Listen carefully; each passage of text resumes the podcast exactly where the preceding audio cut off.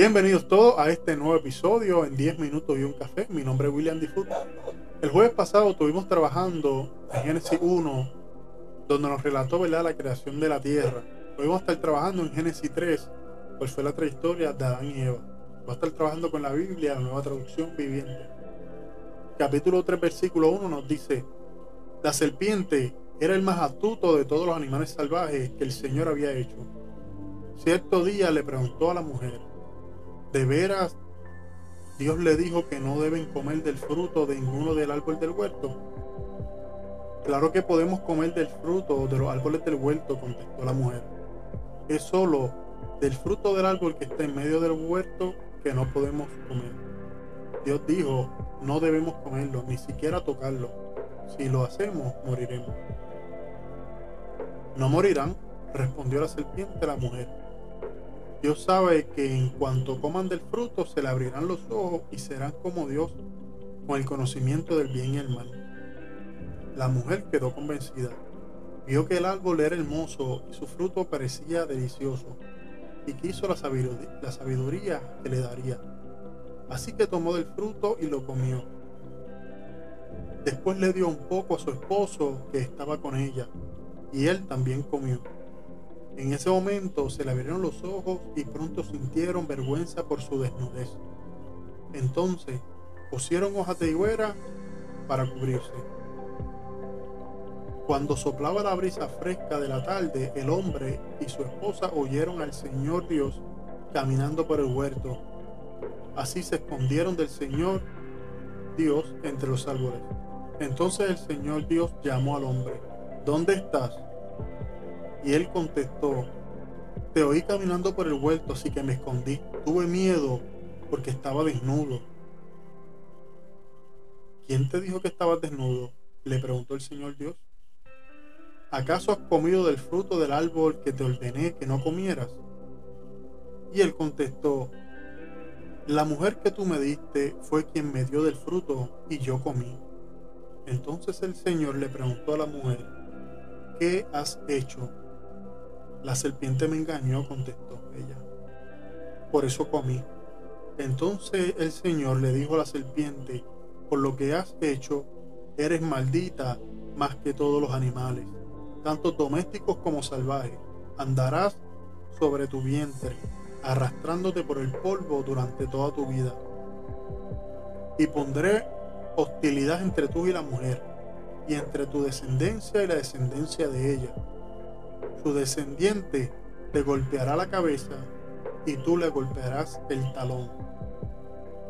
Luego le dijo la mujer, haré más agudo el dolor de tu embarazo y con dolor dará luz. Y desearás controlar a tu marido, pero él gobernará sobre ti. Y al hombre le dijo, dado que hiciste caso a tu esposa y comiste del fruto del árbol del que te ordené que no comieras, la tierra es maldita por tu culpa. Toda tu vida lucharás para poder vivir de ella. Te producirá espinos y cardos, aunque comerás de tus granos. Con el sudor de tu frente obtendrás alimento para comer hasta que vuelvas a la tierra, de la tierra que fuiste formado, pues fuiste hecho del polvo y al polvo volverás. Después el hombre Adán le puso a su esposa por nombre Eva porque ella sería la madre de todos los que viven. Y el Señor Dios hizo ropa de pieles y animales para Adán y su esposa. Luego el Señor dijo, miren los seres humanos, se han vuelto como nosotros, con conocimiento del bien y el mal. ¿Y qué ocurrirá si tomamos del fruto del árbol de la vida y lo comen? Entonces vivirán para siempre. Así que el Señor Dios le puso el jardín del Edén y envió Adán a cultivar la tierra del cual él había sido formado. Después de expulsarlo, el Señor Dios puso querubines poderosos al oriente del jardín de Edén y colocó una espada de fuego al diente que se destellaba al moverse de un lado al otro, al fin de custodiar el camino hacia el árbol de la vida. Aquí podemos ver la parte de Adán que era difícil imaginarnos cómo se sentiría Adán siendo la primera y la única persona en la tierra. Nosotros en distintas ocasiones podemos encontrarnos a solas, pero tarde o temprano nos encontraremos con alguien más. Sin embargo, la situación de Adán era muy distinta, ya que nunca había conocido a otro ser humano. Él se perdió muchas de las cosas que, que formaron nuestro ser. No tuvo niñez, ni padres, ni familias, ni amigos. Tuvo que aprender a ser humano por su cuenta. Afortunadamente, Dios no permitió que pasara demasiado tiempo en esta condición y le presentó a una compañera ideal, Eva. Los dos formaron una unidad completa, inocente y abierta, sin una pizca de vergüenza. Antes de crear a Eva, Dios ya le había dado a Adán completa libertad en el huerto y la responsabilidad de cuidarlo. Por lo cual, una de las primeras conversaciones de Adán con su muy agradable y bella compañera se debió haber sido acerca de las normas del huerto, incluyendo la prohibición de comer del árbol del conocimiento del bien y el mal. Así que cuando Satanás se acercó a Eva, ella sabía que no debía comer de ese fruto. No obstante, Eva decidió comerlo y ofrecérselo a Adán. En ese momento, el destino de la creación estaba por decidir. Lamentablemente, Adán no se detuvo a considerar las consecuencias y también lo comió. En ese pequeño acto de rebelión, algo grande, hermoso y puro fue despedazado, la perfecta creación de Dios. La humanidad se vio separada de Dios por su deseo de hacer las cosas a su manera. Sea la piedra o un yunque, lo que se le tire a una ventana de vidrio, el resultado será el mismo. Los fragmentos nunca se podrán unir todos nuevamente. Sin embargo, en el caso del pecado de la humanidad, Dios ya había puesto en marcha un plan de vencer los afectos de la rebelión. La Biblia es la historia del desarrollo de ese plan, que culmina con una visita de Dios a la tierra a través de su Hijo Jesús. La vida sin pecado de Jesús y su muerte hicieron posible que Dios ofreciera el perdón a todos los que quisieran. Nuestras acciones de rebelión, ya sean pequeñas o grandes, demuestran que somos descendientes de Adán.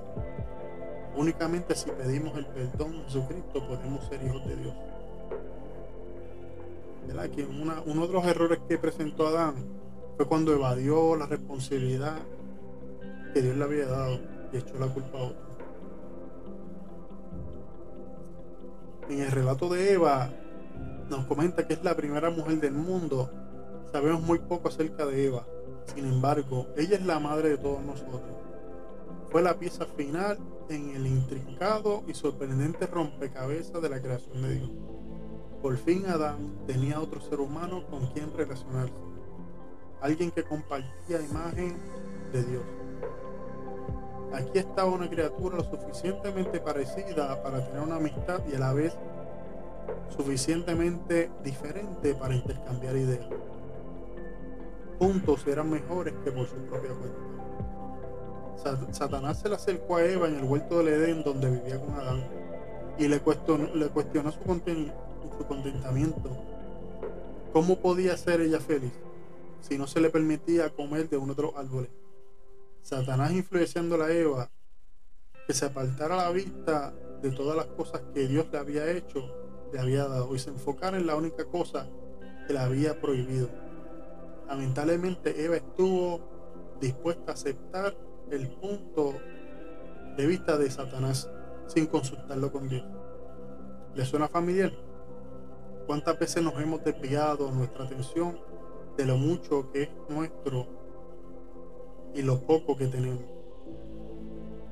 Nos decidimos, tengo que conseguirlo. Eva era como nosotros, constantemente demostramos ser sus descendientes al repetir sus errores. Nuestros deseos pueden ser tan fáciles de manipular como lo fueron los de Eva. Por eso no podemos depender de ellos como base para nuestras acciones. Al tomar decisiones siempre debemos considerar la voluntad de Dios, su palabra, la Biblia es nuestra guía.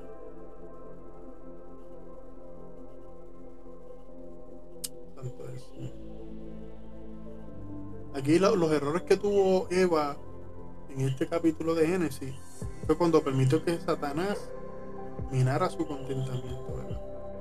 Actuó impulsivamente sin consultar a Dios y ni siquiera a Adán. No solamente pecó por sí sola, sino que incitó Adán a pecar también. Y cuando se le llamó a rendir cuenta, se echaron la culpa entre sí.